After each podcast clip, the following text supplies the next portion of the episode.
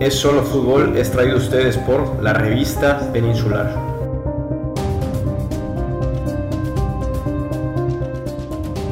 ¿Qué tal amigos? Bienvenidos al episodio número 23 de Es Solo Fútbol, este grandísimo podcast. Hoy en día pues tenemos a dos grandísimos invitados, dos porterazos de primera fuerza.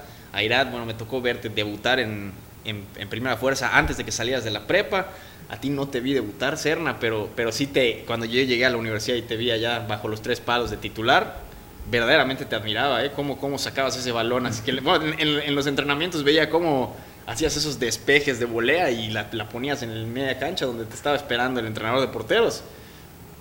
A los dos los admiro muchísimo. Gracias por estar acá. Bienvenidos, bienvenidos, Serna.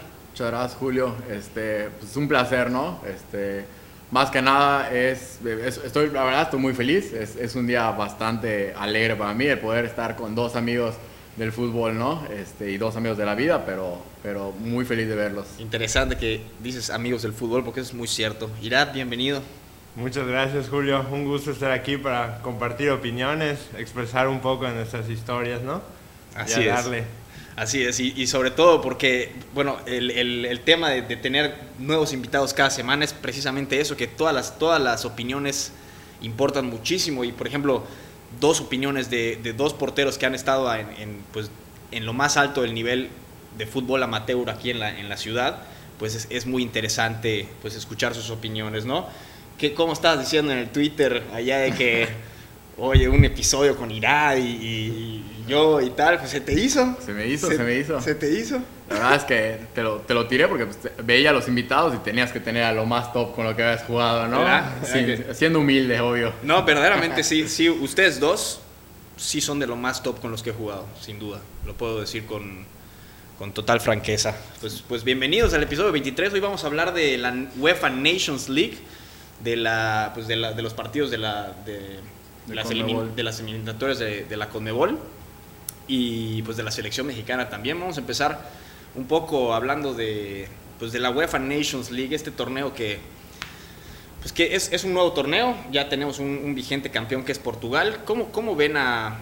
¿Cómo ven este torneo? Me gusta, ¿no? Me gusta este, este formato de, dividir en 15 equipos en el, en el, grupo A, luego el grupo B y tal, y, y que en los grupos el, pues el último que quede en el grupo, desciende a la, división de abajo y viceversa. ¿Cómo lo ven? Me parece que es una... A ver, Chernita, ¿cómo ves tú ese, ese formato? Yo la verdad, se me hace un formato bastante interesante. Este, yo creo que favorece muchísimo ¿no? la competencia de todas estas selecciones.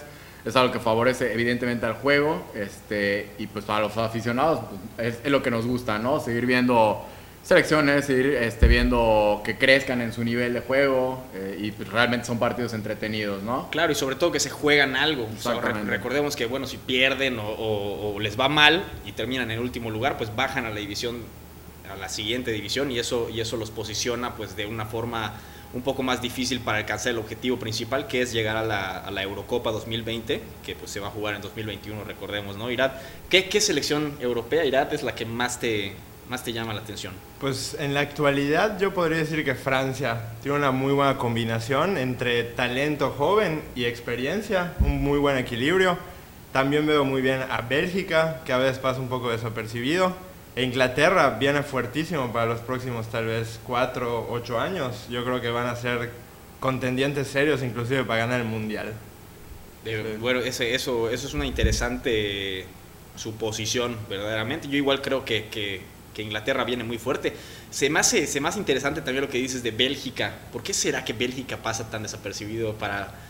¿Será que no lo venden mucho los, los periódicos? O porque, porque recordemos que muchas de las cosas que, que, nosotros sentimos y vemos y sabemos del fútbol, son, mucho tiene que ver la prensa, ¿no? O sea, la, prensa, es, la prensa es muy importante y lo, lo, comentábamos en episodios anteriores igual, por ejemplo, cómo los comentaristas de los partidos influyen demasiado en nuestra forma de, de percibir el partido porque ellos te tiran ideas de cómo ellos están viendo el partido y pues a veces tú las compras así tal cual, aunque ellos a veces pues no estén de lo más correcto, ¿no? A ti, Cherna, ¿cuál, ¿cuál es la selección que más, que más te llama la atención aquí en la, pues yo, mira, UEFA Nations? Hablando objetivamente, bueno, primero, hablando del corazón, yo la verdad es que yo prefiero mucho a España, ¿no? Pero lo hablábamos hace ratito, ya España ya no es la misma España del Mundial, evidentemente.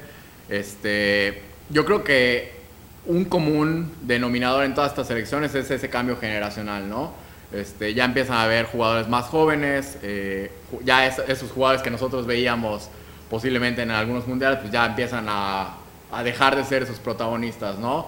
Este, entonces, yo creo que concuerdo mucho con Irak, ¿no? Yo creo que eh, Francia, Inglaterra, Bélgica, y yo también te, decía hace rato, ¿no? Portugal, yo creo que es una, selección, son selecciones bastante serias y bastante eh, importantes para ser candidatas o aspirantes a ganar este título, ¿no? Y yo creo que, como lo dijo Irak, cualquier título en el Mundial más adelante, ¿no? Sí, sí, sí. O sea, sin duda que, a, a, mí me gusta el formato de la UEFA Nations League porque sí se empiezan a jugar algo, ¿no? Se empiezan a, jugar ese, esa clasificación a la, a la, Euro. Y también se juegan los que no están jugando muy bien, se juegan ese descenso. Yo a España, sí, quiero hablar un poco de España en este, en este momento, porque pues España es, es, una selección que definitivamente ha sido protagonista en los últimos años, pero ha perdido ese protagonismo por este cambio generacional que dicen que bueno, al rat, más al rato vamos a hablar de ese tipo de cambios generacionales, que acá tenemos los dos perfectos ejemplos con el CUM, que lo vamos a hablar en la, en la sección de, de, fútbol mexicano cuando hablemos de la selección mexicana, pero pues vemos a, a una selección española que, que, pues tiene a Ramos y tal, pero por ejemplo tiene a Dani Olmo, Yarzabal, Ansu Fati, eh, este Gallá, el que juega en el Valencia, Jesús Navas, que es otro, otro pues un poco más veterano. Ferran Torres. Ferran Torres. ¿Cómo ves a esta selección? Solo, ah, bueno, eso quería preguntar, se me olvidaba. Se lo voy a preguntar primero, Irat. Sí, sí, sí. ¿Quién te parece que sea el, el, el, que debería ser el portero titular de la selección de España? ¿Kepa o David De Gea? Pues la verdad yo creo que De Gea lo ha demostrado por muchos años. Kepa ha tenido la oportunidad, aún siendo joven, ha tenido la oportunidad de darse esos momentos, de consolidarse y de repente se le van de las manos esos momentos, ¿no? Digo, a veces para consolidarte esos momentos son necesarios, ¿no? Pero, pero Kepa ya siento que se le está pasando un poquito ese tiempo y vendrán otros, segurísimo, que tal vez ahorita ni conocemos, que van a relucir y van a heredar ese trono que yo creo que merezca de Gea actualmente. O sea, tú no ves, tú no ves este cambio generacional que lo, por como lo hablábamos con De Gea y, y, Kepa, o sea, por ejemplo, que, que no ponle tú que De Gea no sé, llegue a este Mundial de Qatar 2022 y después ya le den entrada a Kepa, ¿tú no lo ves así? Eh, es lo más lógico. Sí, probablemente sí lo vea así, pero te digo, yo creo que probablemente resalga uno que, que sea mejor algún joven, algún portero que digo ahorita no se me viene a la mente realmente, pero sí deben de haber españoles claro, como una escuela. Y sobre todo porque en el tema de los porteros igual decir que va a haber este cambio generacional, pues no, no puedes apresurarte porque pues decir por ejemplo que David De Gea después del Mundial de Qatar ya va a estar fuera, pues no. O sea, yo, yo creo que, que yo admiro mucho a David De Gea y lo he seguido durante mucho tiempo en su carrera y me parece que es una de esas personas líderes que, o sea, cuéntenmelo ustedes, o sea, ¿cómo es ser portero, la neta? O sea, ser portero está cabrón, ¿no? Sí, o sea, yo para seguir el comentario, ¿no? Yo considero que, concuerdo con Irat, o sea, David De Gea tiene todas las credenciales para seguir siendo el, el titular de España.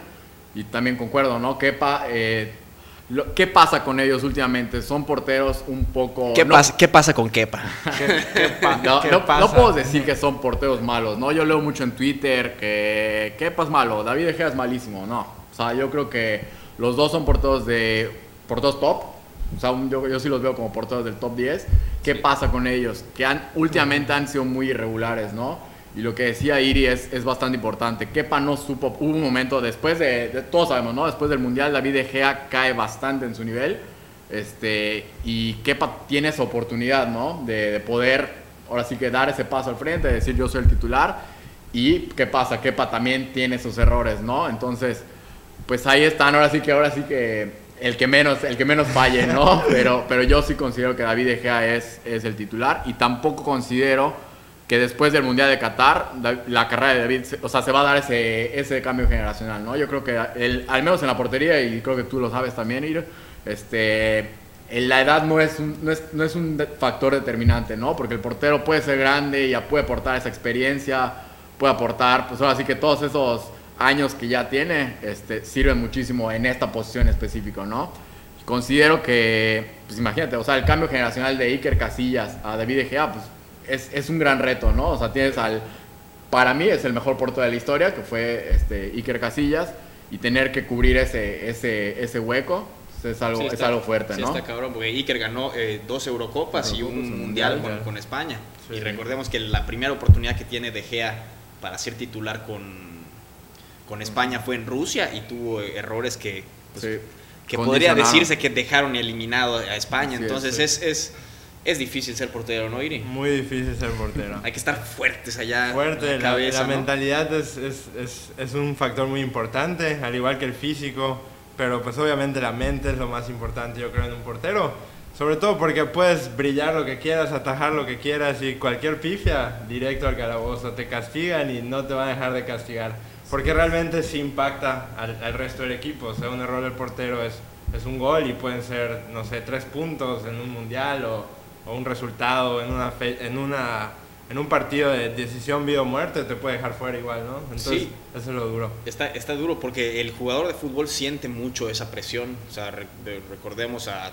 Hay mil jugadores que, que- que a la hora de dar un paso al frente, o sea, no quiero ser un hater en este momento, pero por ejemplo, que Messi jugó la final contra, contra Alemania y tuvo sus dos allá frente a Neuer, que se las cruzó demasiado y, la, y falló goles de trámite que normal falla, pues ahí ves como el nerviosismo siempre está presente en cualquier tipo de jugador. Entonces, pues el portero de alguna forma tiene esa, pues esa, o sea, está muy fuerte lo que sienten en los partidos porque, porque precisamente un error de ellos cambia totalmente el panorama de- del equipo, ¿no? Y, y- pues bueno, o sea, es, es, este, es, es- es muy grato tener la opinión de ustedes dos porque, porque mu- mucha, es como tú dices, en el Twitter todo el mundo habla, todo el mundo dice Sí. y, y pocas personas realmente se han parado allá. Por ejemplo, en el Twitter me, me encanta cómo toda la gente empieza a decir no, y que Penaldo, y que Bruno Fernández solo llegó al, Ma- al Manchester United a meter penales y tal. ¿Cómo son los penales? Tú, a ver, Chernita, ¿tú has, tú has cobrado un penal? He cobrado. eh. acá no se, no se puede reír, no, no me puede, más bien, no, no podemos mentir acá, ¿no? La verdad es que yo no, no soy especialista en esto. Y este, y la, la vez que lo intenté no salió muy... no ¿En un, salió par- en un partido oficial? Creo que más en uno, uno, pero la mayoría de los entrenamientos que hacíamos, que jugamos, no, no, no es lo mío, ¿no? A veces me va bien parándolos, pero tirándolos mejor prefiero dejárselo al que sabe, ¿no? Y cuando, los, y cuando los atajas, ¿qué? No, es una, es una gran presión, ¿no? O sea, no yo, yo no veo los penales como una suerte, ¿no? Es algo que, que traba- al menos en nuestra posición, es algo que trabajamos, ¿no? Este, pues es algo, es algo fuerte, es, algo, es una responsabilidad muy fuerte pararte e intentar... Y por ejemplo, las críticas que se generan de que, de que un penal es fácil de meter, ¿tú qué opinas de eso? No, yo creo que no, o sea, no... Se me hace, no, no se me hace correcto, ¿no? O sea, cuando te paras, cuando, cuando hay un jugador que está a punto de, de- de- de- cobrar un penal contra ti, tú lo ves a la cara y tal, tú sientes que lo puedes parar, ¿no? O sea, y el, Sí, jugador, claro. y el jugador siente eso, o sea, siente, siente eso, eh, ese, esa presencia del portero. Sí, Entonces, claro. verdaderamente que no creo que hayas... Tú, y tú sí cobras penales, ¿verdad? Sí, Y- sí. Sí, he cobrado. Y digo, es duro, ¿no? Me ha tocado vivir las dos caras de la moneda. En una final de un torneo nacional me tocó, er- era la sede de Mérida, me tocó volarlo a la grada 32. No. Pero luego al siguiente año me re- reivindiqué contra el mismo portero inclusive y se la metí. Ah, ¿sí? Entonces estoy tranquilo ya. Qué bueno, qué bueno. Buena historia. Es que son, son las historias de, de los porteros, los mejores porteros de Mérida, ¿no? Oigan, y, y- y, por ejemplo, ya hablando de selecciones, Sí. o sea, por ejemplo, yo pondría, como, como dicen ustedes, yo pondría Francia, Alemania, Portugal, Inglaterra. Pero, por ejemplo, ¿qué me dicen de, de Holanda, de Italia, de Bélgica, de Croacia? Son, son selecciones que, que- que, por ejemplo, en- hablando de Italia, es una, es una selección que está viviendo una transición bastante, bastante fuerte. Recordemos que no, estuvo, no estuvieron presentes en el Mundial pasado. Y pues este pues, realmente este, este, este torneo son, son los torneos que te, que te dejan pues ya el, el- panorama de cómo están las, las selecciones paradas. Por ejemplo, en el grupo A de, de esta UEFA Nations League, Italia lidera con 5 puntos y le sigue Holanda con 4 puntos y Polonia con 4 puntos también. Entonces, pues ahí todavía sigue, sigue estando esta pelea de, pues de, por el primer lugar, ¿no? Pero, por ejemplo, vemos en, en el grupo de, de Portugal-Francia que ya están, o sea, Portugal y Francia están en el grupo A y, y Croacia ya queda rezagado a cuatro puntos de los, de los dos primeros. Entonces, pues de alguna forma es, es, es interesante, ¿no? Cómo, cómo estos enfrentamientos de los grupos A y grupo B, pues te ponen a... a- o sea, te, te- te- te dejan, porque por ejemplo Alemania, que decimos nosotros ahorita, sí, campeón del mundo y tal, pues empezó mal, empezó mal y ahorita está en segundo lugar en el grupo de España. Y gracias a que ganó su último partido ah, eh, ahorita contra Ucrania. contra Ucrania, se posicionó en, el en la segunda posición y, y porque, porque peligraba su, su participación en la Eurocopa, ¿no, Chernita? Ahí es Sí. do- dos buenos porteros tiene Alemania, ¿no? Sí, bastante. Ese es un Ahí sí. debate muy fuerte, ¿no? Si lo pones en la mesa comiendo, te cae mal la comida. Sí, sí, sí. Yo creo, y no sé qué opinión tengas, que pues, ahora sí que lo, es lo que te decía hace ratito, los lo vamos a comentar, ¿no? Pero lo que te decía con el, el casi un- una comparación un poco tonta, pero No, con no, el cero- aspecto de cero Talavera tonta, y. Ochoa, ¿no? Son momentos, ok, pero la jerarquía al final va a ganar, ¿no? Yo creo que en Alemania eh, lo tiene esa, ese, ese problema, ¿no? Al final tiene dos grandísimos porteros. Para mí, Ter Stegen es el mejor portero del mundo actualmente, pero la temporada de Neuer es algo Bestial. Yo, yo te quiero decir, y me, cuando cometo el error lo, lo admito, ¿no? Yo a Neuer ya lo descartaba, o sea, Neuer era ya pasado para mí, ¿no?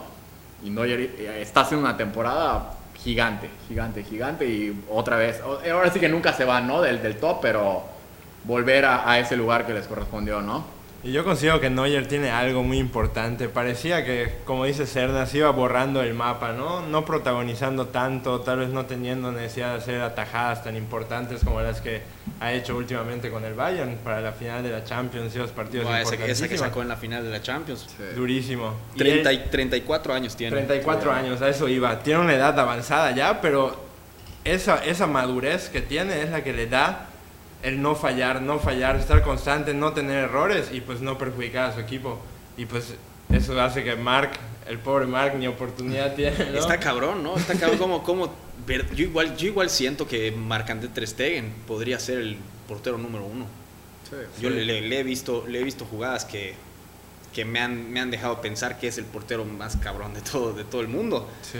Actualmente, ¿no? Es Y- un portero muy completo, es un portero muy completo. O sea, mi juego de juego de, de pies, que es muy importante de un portero hoy en día, es el por aire te juega bien, es un portero muy atajador, es un portero bastante es un completo. porterazo, ¿no? El famosísimo sweeper keeper. ¿Qué es eso? Perdóname, perdona mi ignorancia, pero dime qué es Que eso. domina las facetas, todas las facetas de un portero, como el portero moderno, por así decirlo, ah, ¿no? ok. Jugar en el área, bajo los tres palos, eh, salir a cortar con los pies, salir a cortar por aire. O sea, ya es un concepto de portero que pasó las fronteras, yo creo. Sí. Sí, sí, sí. Oye, eso, eso, eso tú lo hacías muy bien, el salir. El El, salir, el- pero- el salir a chocar. Ah, sí, el salir a chocar. nada más. Eso, eso te iba a decir, el salir a cortar centros, eso, esa era mi, mi, mi debilidad, ¿no? Pero, pero sí, las cosas de salir a, a cortar esto, sí estaba... Cuando, cuando el físico te lo permitía, era, sí era uno de mis fuertes. pero- Va- vamos a terminar hablando de, bueno, en esta UEFA Nations League, hablando de Francia y de Portugal, que se enfrentaron, terminaron 0-0. La verdad fue un partido bastante aburrido, lo vimos acá en mi casa juntos. ¿Qué, qué les deja? Digo, digo, eh, los dos, hablando ya de los porteros otra vez, Rui Patricio y, y Hugo Lloris, ¿quién les parece que, que tiene una, una mejor...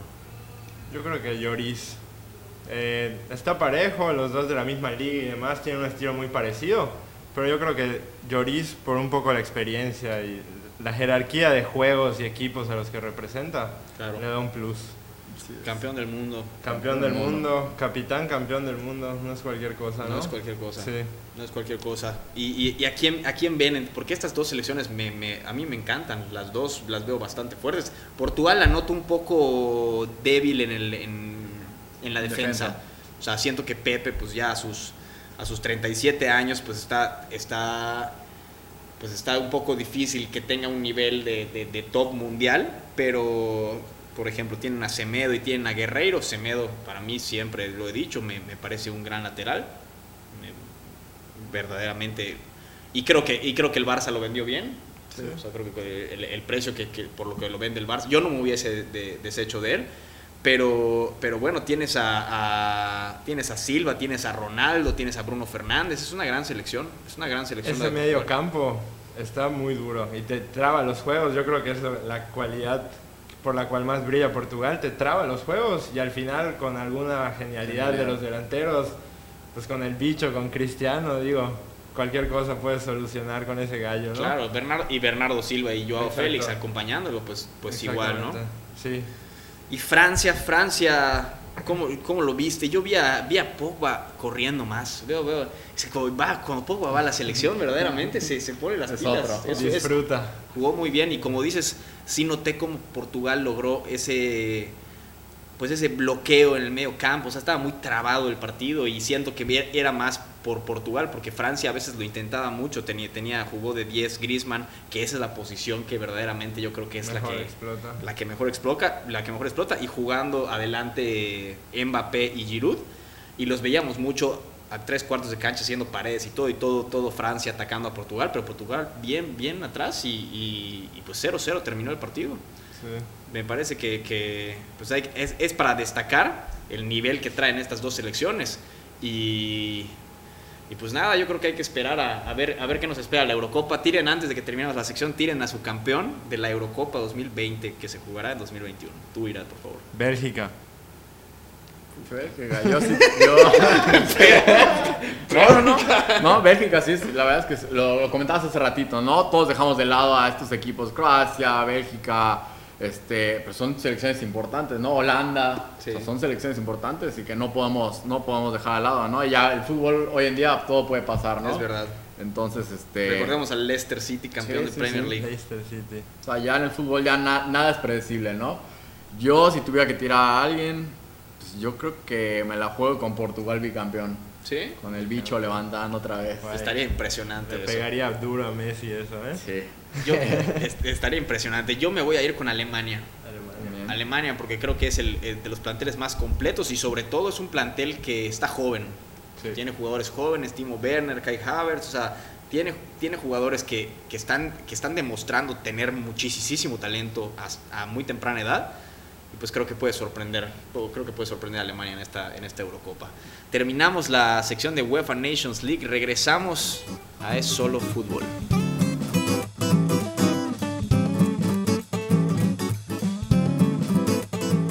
Regresamos a Es Solo Fútbol. Recordemos que este programa es traído a ustedes por la revista Peninsular. Irad, Cherna, qué, qué, qué gusto, qué gusto tenerlos acá, qué gusto, bueno, este descansito que nos dimos. Vamos a hablar de la, de la Conmebol, de la famosísima Conmebol. Recordemos que pues esta clasificación se pone bastante, bastante perrona, ¿no? Sí, sí. Como que yo es, la- es de lo más duro, es de lo más duro porque son los primeros cuatro lugares eh, es una clasificación de 10 equipos que están Brasil, Colombia, Co- eh, Uruguay, Argentina, Perú, Paraguay, Chile, Ecuador, Venezuela y Bolivia. Entonces son 10 equipos en los cuales solo pasan los primeros cuatro lugares y el quinto se va a playoffs allá por Nueva Zelanda, quién sabe por dónde se va, ¿no? Ir, eh, los primeros cuatro lugares pasan directamente a- al Mundial y son 18 jornadas las que tienen que jugar estos equipos. Y se jugó la jornada 1, pues el pasado 8 de octubre. ¿Qué les deja? ¿Qué les deja esta jornada? Va- Vamos a, vamos a hablar un poco de Messi, vamos a hablar un poco de, pues de Uruguay y de Chile que, que pro- protagonizaron el partido de, de la jornada. Y sobre todo vamos a hablar de Colombia, que pues esos, esos destellos que está dando el Everton y el Atalanta se están reflejando en la selección, ¿no? Bueno, el eh, un partido que pues verdaderamente dejó, dejó un poco... yo, yo sí tuve oportunidad de verlo y terminó 2-2 el, el partido de Paraguay contra Perú. Son, bueno, dos selecciones que normalmente ahí, ahí están, ¿no? Peleando, peleando esa clasificación por debajo de Colombia, de Uruguay, de Argentina y de Brasil, que siempre están, pues, de alguna forma luchando por, por ese valiosísimo boleto al Mundial, ¿no? Imagínate, imagínate ir al Mundial, Chernita. Es, una locura esto, ¿no? Yo creo que la Comebol, lo platicabas, ¿no? Es, es la... la con- ¿cómo, se dice? La confederación, La ¿no? confederación, la sí. confederación posiblemente yo creo que la más complicada de todas. Este, se pelean y hay muchísimos, muchísimos rivales de esos, los famosísimos rivales incómodos, ¿no? Este, donde... Pe- Perú, ¿no? Perú es uno de ellos. Perú, yo creo que Paraguay ya no es el Paraguay que era antes, pero entra dentro, yo lo clasificaría, ¿no? Dentro Sí, de sí, estos sí. rivales este, incómodos y pues así que estos boletos están cotizadísimos, ¿no? Y lo que hace más eh, para el espectador, lo que hace hermoso esta, estas eliminatorias, ¿no? A diferencia de otras confederaciones, creo yo. Como la CONCACAF, ¿no? A eso, a- a- a eso te referías, ¿no? me refería.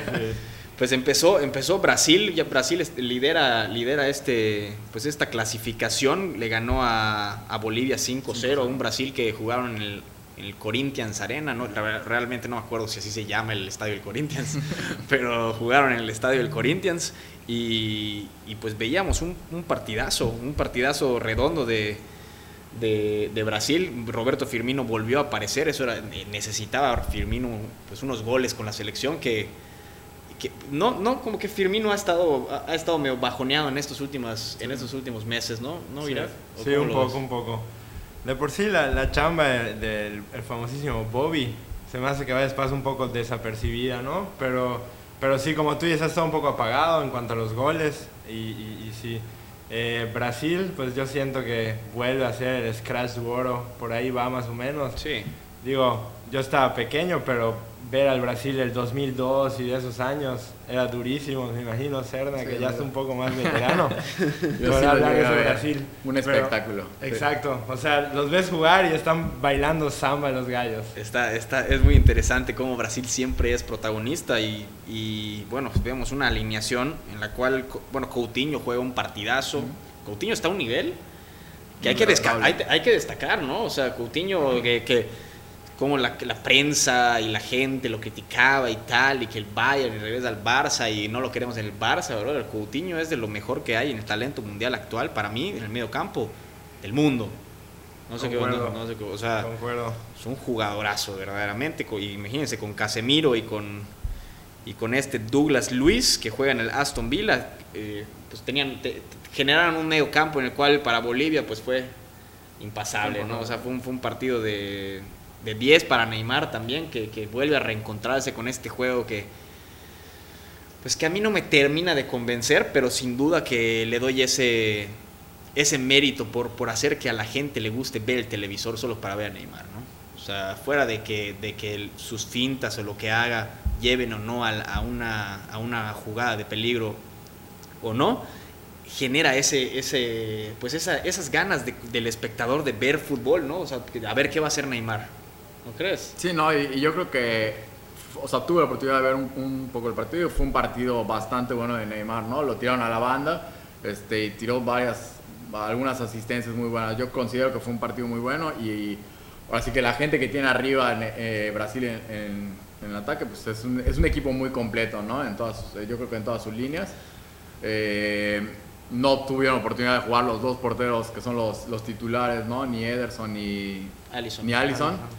Pero, pero se me hace un equipo, un Brasil que vuelve a ser este, ese protagonista, ¿no? En ese gigante de, de la Conmebol, yo creo. Sin duda, yo hablaba con Andrés Politi, un amigo brasileño, y él, él sigue pensando que, que, pues que Brasil tiene que ser protagonista en los mundiales. Y, y- y yo le decía, ¿y cuál, por ejemplo, la, cuál es la, la figura más grande de, de Brasil? Y él, y él sin duda me re- responde Neymar. O sea, él... Es que a Neymar yo verdaderamente lo admiro mucho, pero sí le falta ese pues ese salto de calidad, porque o sea, el salto que ya tenía en el Barcelona, porque cuando yo lo yo- a mí me tocó verlo jugar en el Barça con Luis Suárez y, y Lionel Messi y me parecía un jugador que no se iba a detener jamás, jamás y, y poco a poco pues los temas de extracancha La lo van fiesta. lo- los temas de extracancha, la fiesta, pues han, han apagado un poco el talento tan tan nato que tiene este este jugador, ¿no? Sí, definitivamente. Definitivamente, yo creo esas, esos carnavales de Brasil que interrumpían a media Champions, yo creo que sí le, sí le pasaban factura en las temporadas anteriores. Pero fíjate que sí lo noto un poco más comprometido y más con más ganas de otra vez tomar ese lugar que probablemente ya iba perdiendo. Inclusive, ¿quién se iba a imaginar que Modric iba, a- iba a ganar un balón de oro en esta etapa que Neymar supuestamente venía pisando los talones de, de Messi Cristiano? Sí. Y como que quiere volver a tomar ese papel, yo creo. Yo- Ojalá lo retome, ¿no? Yo creo que si, si verdaderamente él, él pues le, le pone todos, las, todos los huevos a la canasta, él puede ser el mejor jugador del mundo. El tema con él es, es, es que en la primera que lo tocan o en la... o en- le- la primera que le dicen se engancha con el, con el defensa. Entonces ya, ya, se, ya se vuelve, en vez de un partido de fútbol, se vuelve un partido de Neymar contra el que está enganchado. Sí. Entonces, macho, eso, eso perjudica muchísimo al, al equipo. Eh, y es, es lo que yo he notado. Y por ejemplo, lo trae, o sea, por ejemplo, ya se enganchó con un defensa. Entonces lo trae, lo jala, lo jala, la jala y le eh, busca la falta y se cae.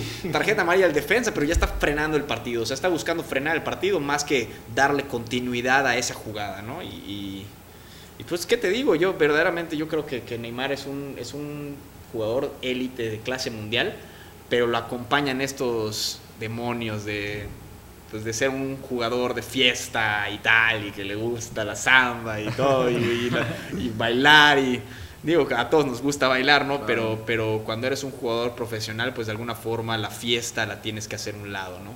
Sí, yo creo que la diferencia principal que veo yo entre Neymar con los otros dos jugadores del top 3 que son Chris y, y- y Messi, este, pues es esa, es esa determinación, es esa disciplina, ¿no? Y esa constancia.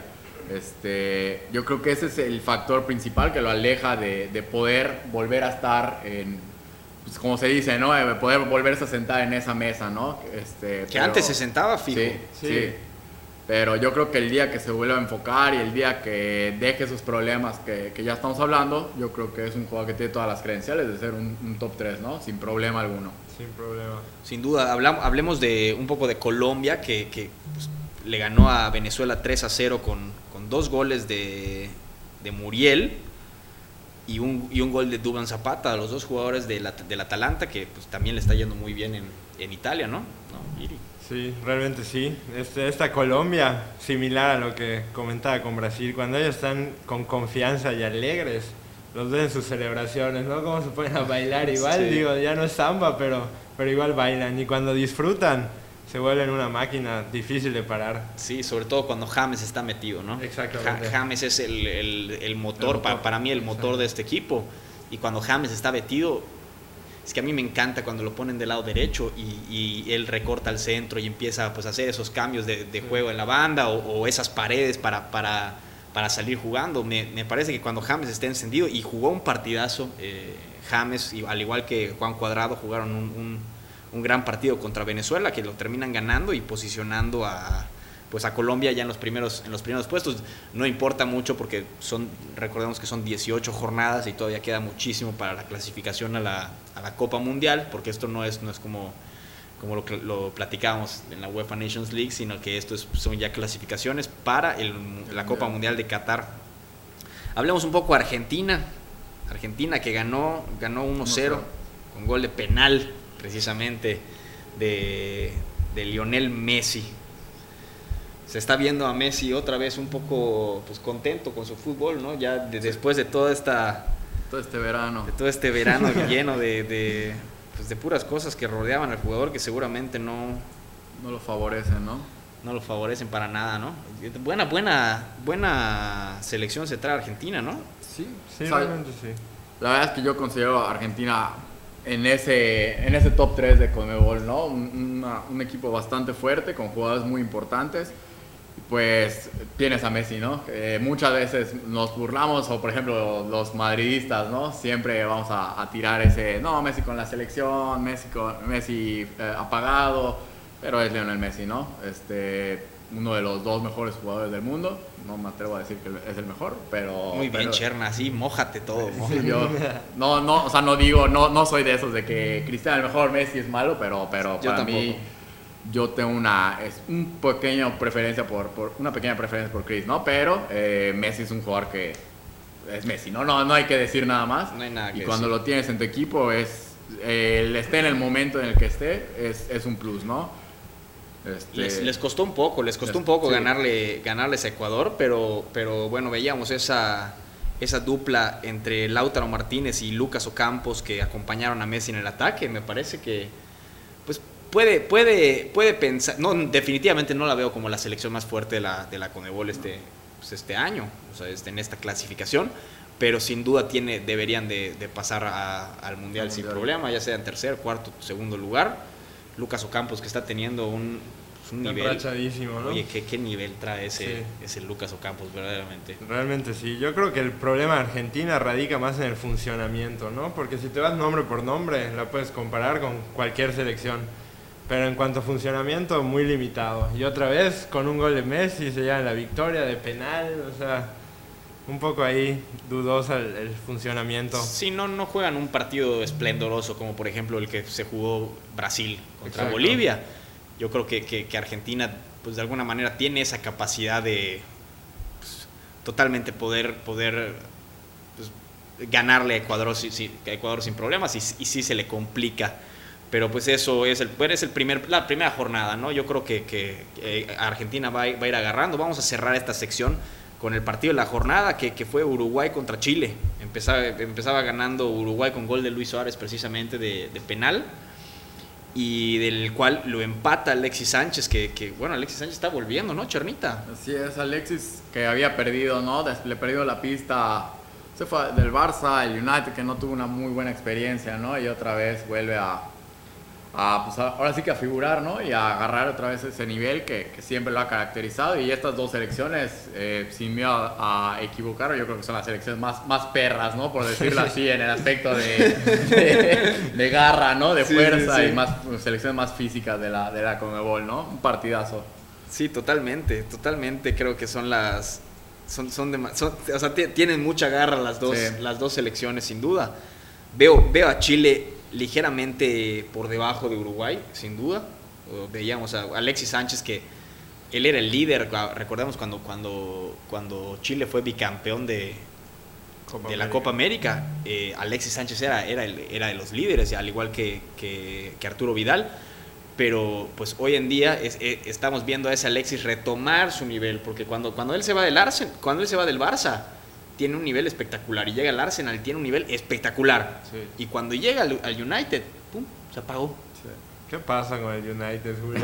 Se apaga toda la Oye, banda. paga toda la figura, ¿verdad? Oye, no sé, verdaderamente no lo sé, ¿ah? David era el mejor portero antes del mundial y después del mundial David No, Gea- pero eso, para que veas, no creo que tenga que ver con el United. Pero sí, pero sí siento que en el United ahorita se están viviendo unas vibras por allá Sí, que... que interesante. o sea, por otro, ejemplo, Paul Pogba. Paul Pogba que llegaba así como que going back to my team, ya sabes, Sí, o sea, sí, era sí, mi equipo, llegaba así toda la expectativa. Yo, puchis, yo, yo veía al United campeón de Champions con Paul Pogba y... Acaba de ver. ¿Qué te digo? O sea, 105 millones que, que, que no, definitivamente no se han Reflejado, no se han reflejado, sin, pero, pero sin lugar a dudas. Veo más fuerte a, a Uruguay, veo muy bien a Suárez, veo muy bien a Federico Valverde, que es otro, Valverde, otro, sí. otro, otro de esta selección que, que, está, que, que vale la pena pues, pues, tenerle un ojo de cerca, ¿no? Sí. A, a- a este Federico Valverde que, que realmente me, me- me da gusto recordar esa, esa jugada en la que, en la que se lleva a Morata cuando se estaba yendo solo. Eso es la, la garra charrúa, ¿no? Así es. Regresamos a Es Solo Fútbol.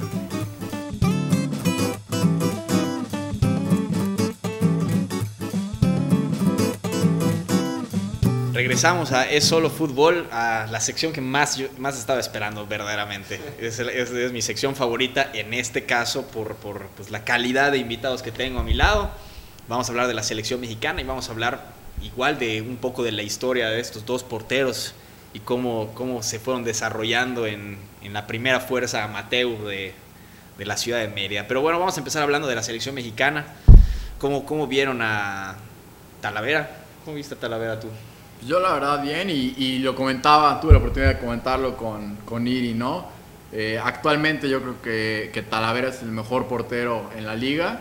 Este, tuvo un partido, tu- tuvo las pocas intervenciones que tuvo, pero la verdad lo vi muy bien, lo vi muy seguro y yo considero que es un portero que te refleja, ¿no? Esa confianza. Comentaba puntualmente con Irán la jugada que un centro, ¿no? Que sale Talavera, con despeja con los puños, que después creo que es fuera de lugar y se invalida, pero eso te refleja a un portero metido, ¿no? Este, le- Sí, sin a mí me, me- me encantó verla así porque me- o sea, es un, un portero que te da que te da esa seguridad, esa confianza, ¿no? Considero que es el portero más eh, con más seguridad y ma- mejor nivel en este en, en- actualmente en nuestro país. Pero como lo que te comentaba hace rato, ¿no? El- no hay, para mí no hay un debate en la portería mexicana. Memo Ochoa va a ser el portero. Pero dices, dices ahorita que, que no hay duda de que es el, el jugador con más nivel, el portero con más nivel. ¿Por qué dices entonces que Memo Ochoa sin duda va Porque a ser si el- Memo Ochoa no estuviera lesionado, jugaría Memo Ochoa. ¿Sí? O sea, con- yo considero, ¿no? Es mi punto de vista. eh, y es lo que hace ratito platicábamos con, con Ter Stegen y con Neuer, ¿no? Al final siempre se va, se va a imponer esa, esa jerarquía y Memo es uno de los, de los puntos fuertes y de los jugadores claves de, de nuestra selección, ¿no? Yo creo que dos mundiales, y no solo por lo que hace en mundial, pero es, es un argumento muy fuerte, ¿no? Dos mundiales siendo el mejor jugador para mí de la selección. Sin Yo duda. creo que le da la credencial para, para darle este último mundial, yo creo, eh, que va a tener Memo Ochoa de titular, ¿no?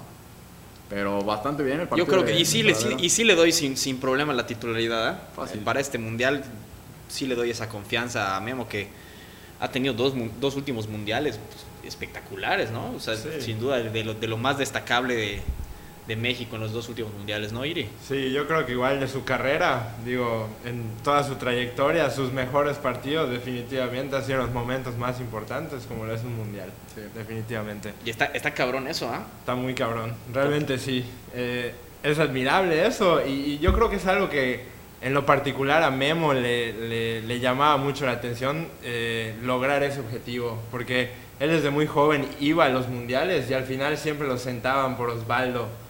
Y, por ejemplo, en 2006 parecía que Memo ya estaba listo para ser titular y lo sientan. Entonces yo creo que era como que un logro que él tenía muy en mente, dejando a un lado su carrera de clubes, sino que sobresalir en los mundiales. Claro. Y yo creo que lo ha logrado, o sea, de hecho es lo más destacable de su carrera, yo creo. Inclusive, siendo el único portero mexicano que ha jugado en Europa, yo rescataría, me quedaría más con sus mundiales que con el hecho de que se haya ido a jugar a Europa. Sin duda, sin duda, porque, bueno, eso, eso debe ser así porque, porque es, es la manera más, más fácil de, pues de, de, de- de- ver esa, esa prueba, ¿no? O sea, la, la- la prueba más difícil que ha tenido para demostrar tiene que ser la selección nacional, porque los, equipos en los que ha estado, el estándar de, de- Lieja, de Lieja y tal, ha, ha sido un líder que claramente es el pues de lo mejor que tiene el equipo en el que está Sí. y no creo que sienta tanto esa o sea él, él, él es un líder nato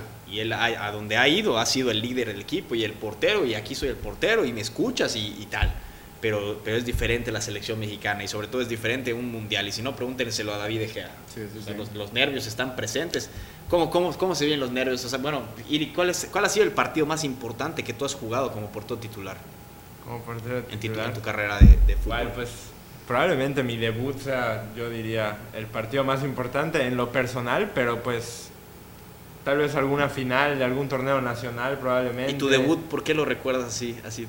Eh, pues, pues porque estaba muy joven, la verdad no me lo esperaba yo. O sea, yo me llamaron creo que un miércoles, me presenté a entrenar un jueves y debuté un sábado. O sea, ni tenía camisa, te piden Sí. un parche, debuté con la camisa Sí.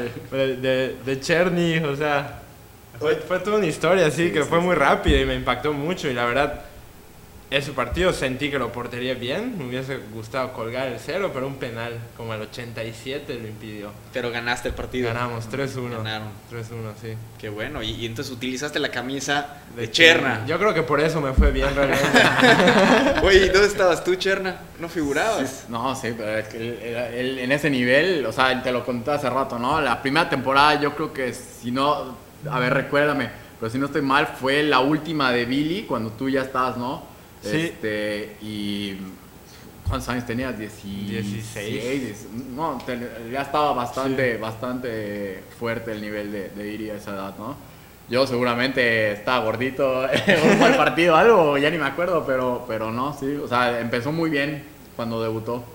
Oye, Muy y por ejemplo, digo, es, es interesante ese tema de que tú eras el portero ahí y llaman a un, ch- a un chavito de, Sí. de prepa y le das tu, tu- tu playera para que debute. ¿Cómo te Sí. sentiste? ¿Cómo, cómo, ¿Cómo sentían ustedes esa rivalidad? Porque ustedes, yo se los digo por experiencia, porque yo los conozco a los dos y he estado cerca de los, de los, eh, del ámbito en el que los dos han jugado. Ustedes siempre han sido rivales.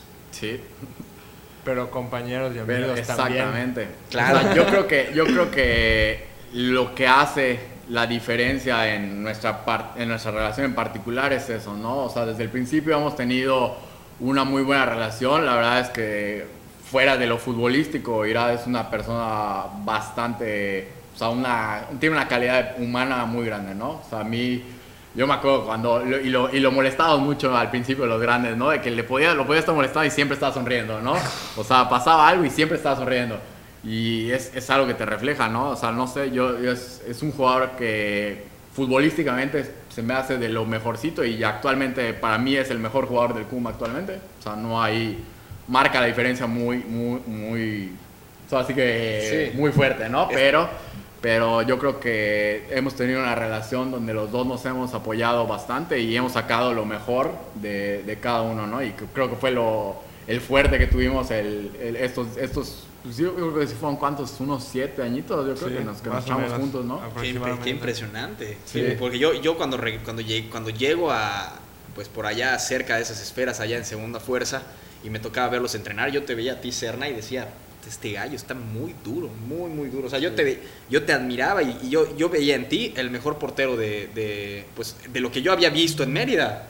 Porque no, pues no me voy a, a- a ver a la tercera división a, Sí, claro. a Ticul, pero lo que, lo que yo veía mejor en, en, en Mérida era, eras tú. Y, sobre, me, me y recuerdo perfecto esa de- cuando, cuando te calentaban y sacabas tus despejes así de volea, macho, así de porterazo.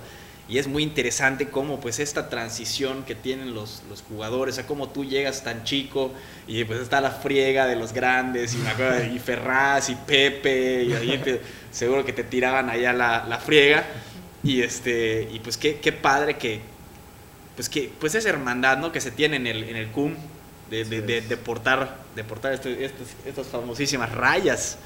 Pues que, que qué bonito que, que dos porteros que pues de alguna manera están compitiendo directamente tengan esa, esa famosísima relación. Pero bueno, nos, nos desviamos demasiado del tema del partido de, de México contra, contra Holanda. Les voy a decir un poco la, la alineación y ustedes Sí. me dicen qué, qué opinan. Talavera jugó de, de, de portero, Gallardo lateral izquierdo, Héctor Moreno Montes, que este Pedro Soto me dijo que, que lo toque ver más porque le, le hice una pequeña crítica porque en, la- los primeros minutos sí falló unos dos, tres pases y, al final cometió unas faltas. Yo lo critiqué, ¿no? Pues, Fue, jugó jugó un, pa- un partido bastante, bastante bien, o sea, dejó la portería en cero México, pero sí lo critiqué en esos dos, tres pases que tuvo y- y Pedro me criticó a mí la opinión porque me decía, brother, o sea, no lo has visto jugar con el Monterrey y verdaderamente no lo he visto jugar con el Monterrey. Entonces yo, yo eh, dicen muchos que este es de, pues de los centrales con mayor proyección en México. Me, me tengo que dar la tarea de, de,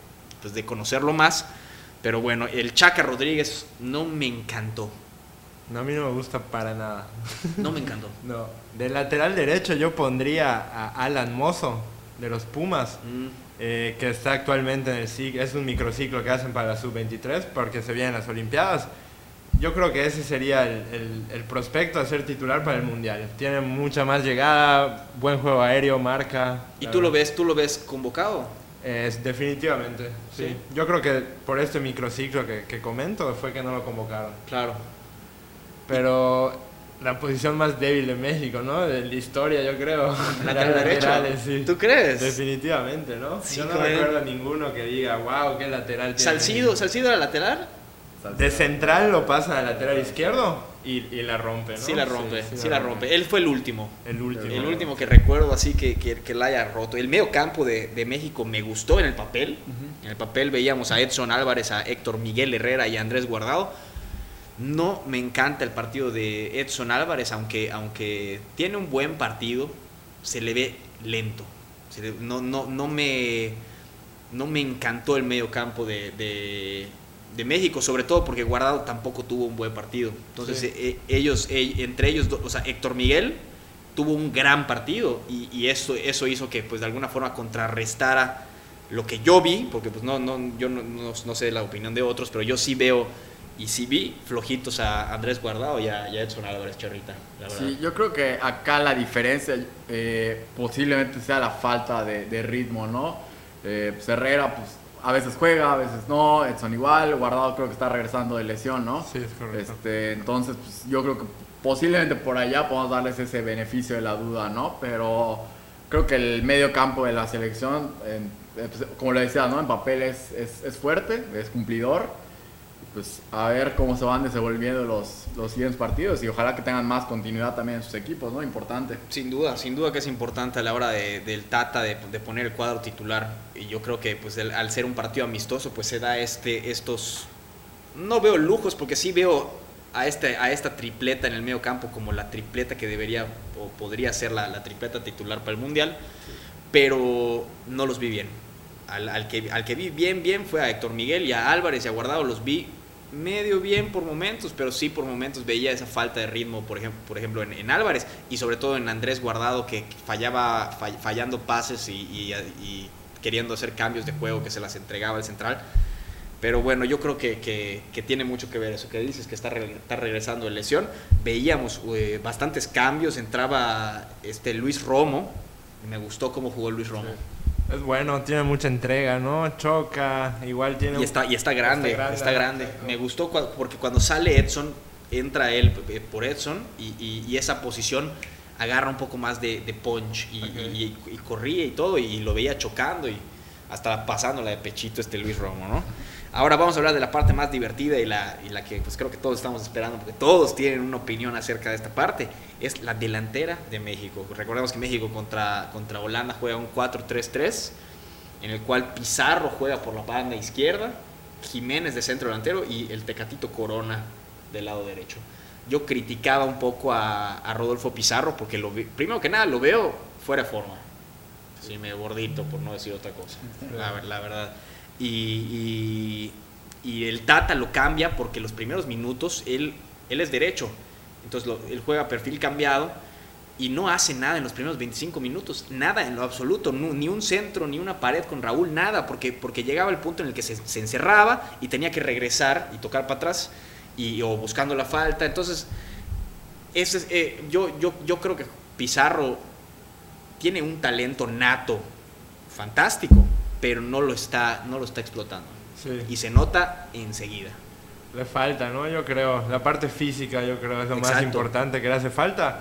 Porque si tú lo ves jugar entre espacios, cuando no tiene mucha presión o toques cortos, se, se, se da a reducir su calidad, ¿no? Sin duda, sin duda. Pero cuando quieres que te haga un pico, un cambio de ritmo, como que, guay, no le da, ¿no? Y como que la banda tampoco lo, lo, lo beneficia. No le favorece, Me parece ¿no? que, que, que Pizarro debería jugar un poco más centrado. Más o menos como Griezmann tal vez en Francia, ¿no? Exacto.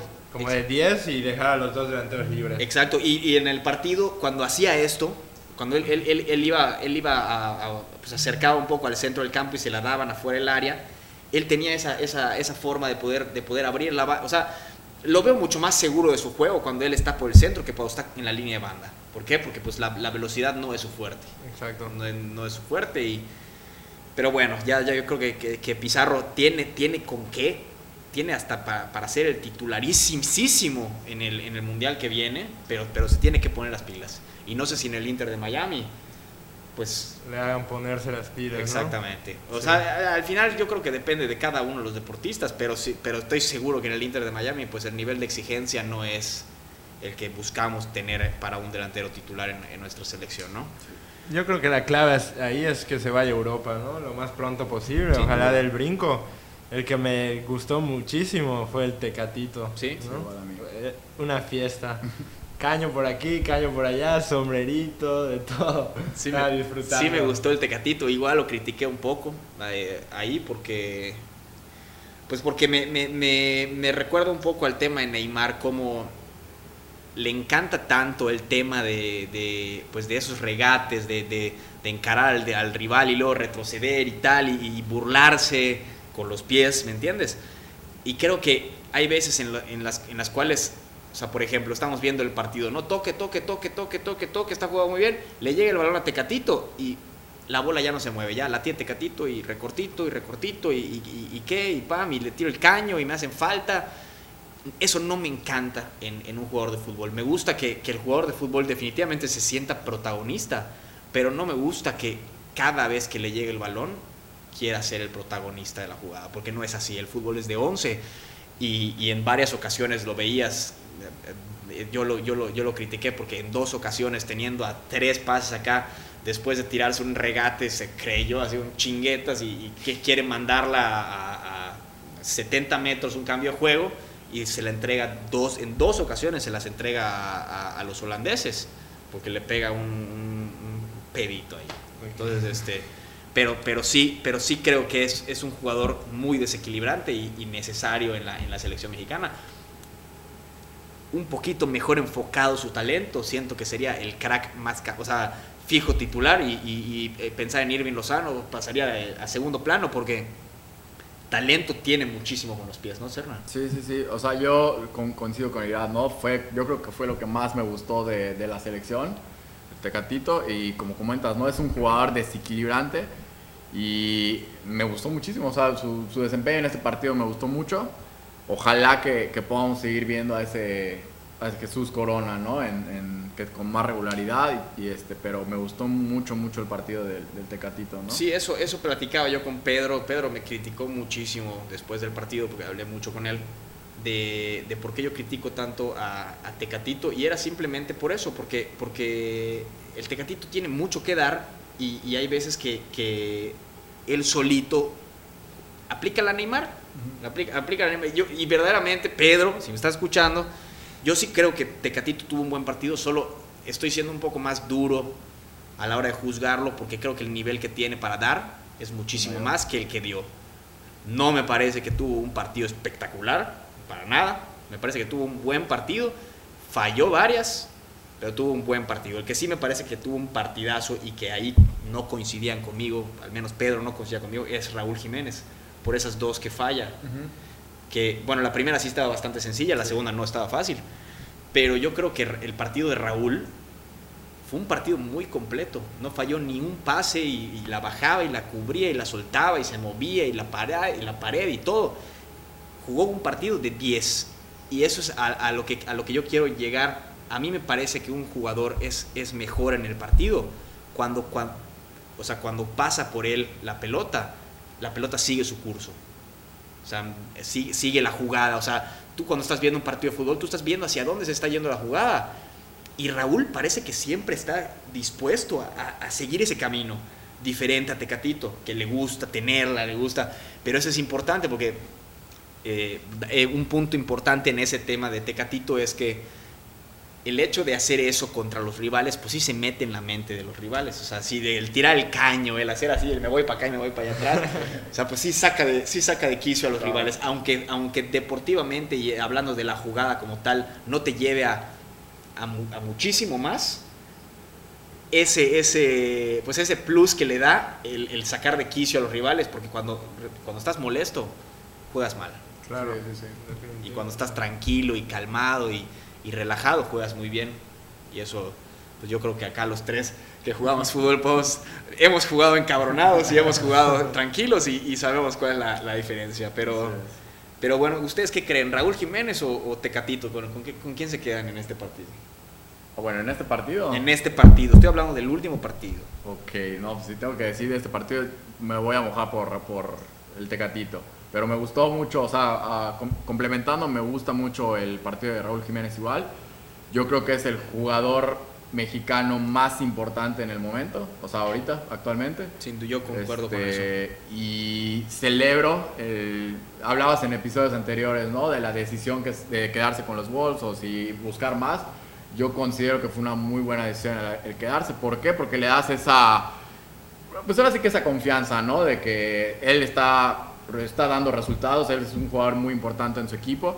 Y El más importante, El más importante. el y- más y importante. que lo que le des ese voto de confianza y que él también responda de esa manera porque se siente cómodo, porque, no sé, o sea, posiblemente muchos digan, ¿por qué no busca más? Y siempre va a haber ese- esa gente, ¿no? Que, que le busque eh, controversias a cosas que no hay o no debería haber controversias. Sí, la gente le gusta sacar historias de donde sea. Sí, pero, pero considero a Raúl Jiménez hoy el día el delantero que necesitamos y el jugador más importante de la selección hoy en- eh, actualmente. Concuerdo con- completamente contigo. Yo quiero preguntarte a ti, Iri, porque fue un debate que tuve, te, te lo repito, con Pedro Soto. Saludos, Pedro Soto. Saludos, Peter. Saludos, eh, querido amigo. Eh, yo, eh, él decía que, no voy a decir las palabras tal cual, pero él decía que el partido que dio Raúl fue una, o sea, un pésimo partido, por no decir otra palabra. Y yo le dije, ¿cómo puedes decir eso? Cuando, cuando o sea, por, por fallar dos, o sea, ¿tú crees que, tú crees que tiene, o sea, para mí, un jugador tiene un mal partido cuando falla cinco pases y uno de esos pases uh, termina en un gol en contra. No porque falla una frente al portero, porque sí tienes, sí tienes ese, esa pequeñita, ese, ese error que, que, te va a acompañar, pero no creo que por errores como el de puntuales, como el de Raúl, de, de pues, que se la dieron y, y, la cruzó de más, y la otra que estaba muy difícil, que la gente se la compró igual como si fuera igual, igualita a la primera, que eso sea como para decir que tuvo un mal partido. Pues dichosos los delanteros que no los juzgan como los porteros, ¿no? Pero bueno, eh, yo creo que, como tú dices, Raúl probablemente no fue el, el, juego más brilloso en cuanto a goles, sí tuvo sus oportunidades y las falló. Yo considero que sí debes recriminarle esos que falló, ¿no? Definitivamente. Pero como tú dices, su aporte va más allá, va más allá en cuestión de funcionamiento.